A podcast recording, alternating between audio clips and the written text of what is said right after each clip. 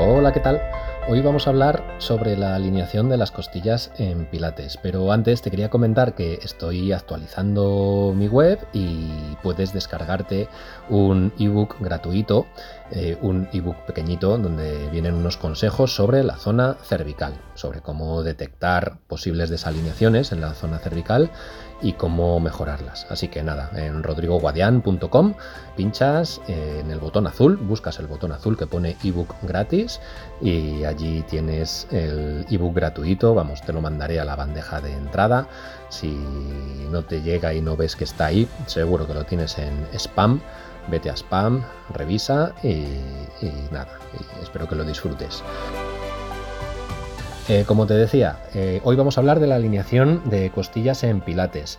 Es un principio básico en relación a la biomecánica, es el tercero de los principios básicos y aunque es algo que utilizamos en pilates, por supuesto es un, es un gesto, es una acción que nos va a servir para la vida diaria o para muchos otros deportes. En los episodios 2 y 3 de este podcast hablábamos de la respiración y de la posición de la pelvis. Y el de la respiración, del episodio 2, Mm, allí hablábamos de algunos conceptos que van muy unidos a lo que vamos a hablar hoy. Así que échale un oído si quieres completar un poquito todo lo de hoy y entender todo esto de una forma más global. Vamos con una frase de Joe Pilates. El objetivo es conseguir el equilibrio corporal y mental sin primar uno sobre el otro el desarrollo corporal contribuye al desarrollo de los esquemas mentales y viceversa. Ambos aspectos deben coordinarse con el objetivo de lograr los mejores resultados con el mínimo esfuerzo.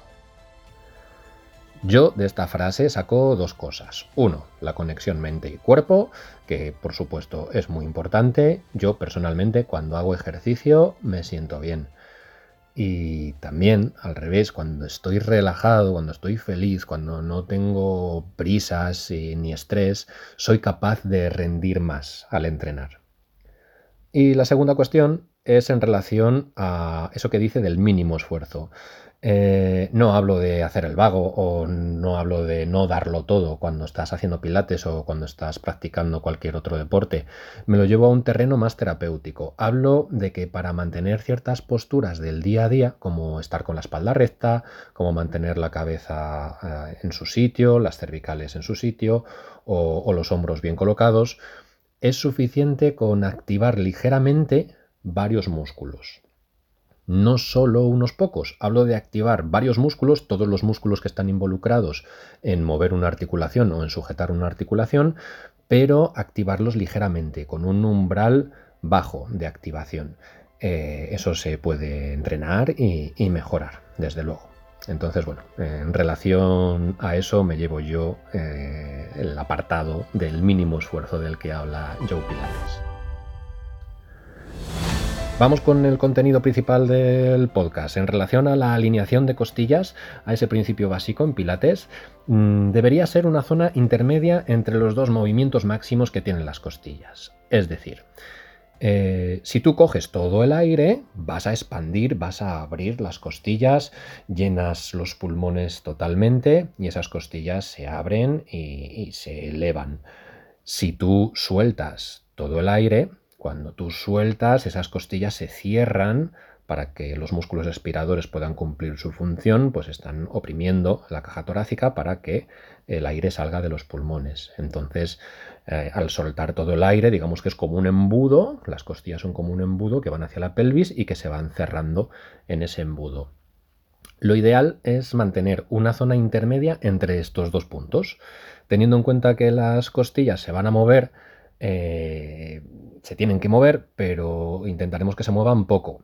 Intentaremos que no sea un gesto máximo hasta, hasta la primera opción que decíamos de coger todo el aire o un gesto máximo hasta lo de soltar todo el aire. Intentaremos facilitar que la respiración sea tridimensional y de eso hablábamos en el episodio 2 que os comentaba antes del podcast en el que hablábamos de la respiración. Pero lo suyo, como os digo, es una posición intermedia entre, entre, estas dos, entre estos dos gestos. Eh, sí es cierto que las costillas se van a tener que mover ligeramente porque tenemos que respirar, pero bueno, que no nos lo llevemos a ni un extremo ni al otro. Mi consejo es que viendo lo que más sucede, y es que solemos pecar más de la posición primera en la que tú coges mucho aire, o a lo mejor no coges mucho aire, pero tienes una fácil movilidad de las costillas en elevación y en apertura. Como eso es lo que más suele ocurrir, sí suelo utilizar como estrategia en muchas ocasiones lo de soltar el aire del todo, pero con la intención de llevar esas costillas a un punto intermedio no de hacer que, el aire haga que esas costillas se queden completamente abajo, bloqueadas, con el abdomen haciendo mucha fuerza, porque es verdad que eh, podríamos impedir ciertos movimientos si lo exagero al máximo. Pero ya os digo, como lo que más suele suceder es lo de que las costillas estén demasiado abiertas, el soltar el aire del todo facilita una mejor conexión abdominal y así de esa manera trabajar con los ejercicios con más seguridad. En cuanto a problemas relacionados con todo esto, pues tenemos el dolor de espalda, mismamente. Es fácil que haya problemas en la columna cuando, cuando no realizo este principio básico bien, puesto que puede haber zonas que se muevan mucho en la columna eh, y otras que se mueven muy poco. Entonces, bueno, sirve para equilibrar un poquito todo eso. Y también como otro problema principal, pues es la menor activación abdominal. Pilates tiene como esencia trabajar el centro y fortalecer la zona del centro del cuerpo y, hay que facilitar que ese abdomen esté bien conectado o se pueda mantener durante, durante mucho tiempo conectado. En conclusión, pues bueno, que tenemos que tener ese punto intermedio como en la mente a nivel de las costillas para que no estemos con esas costillas completamente elevadas ni completamente descendidas, que nos va a aliviar de muchas molestias y que va a mejorar nuestro, nuestro pilates y nuestra técnica de pilates.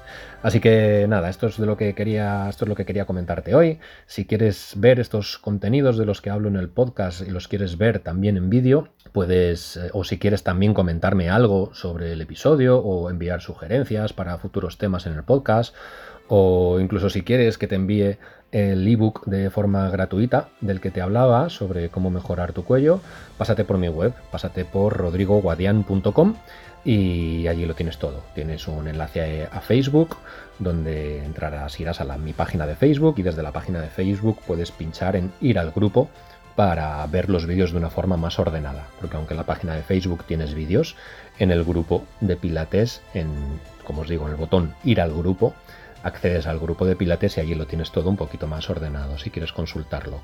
En el apartado podcast de la página web tienes todos los episodios y tienes un formulario para tus comentarios.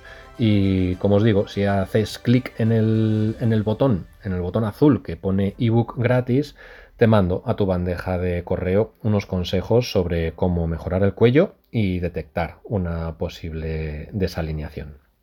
Así que nada, eso es lo que te quería comentar. Nos escuchamos por aquí. Chao.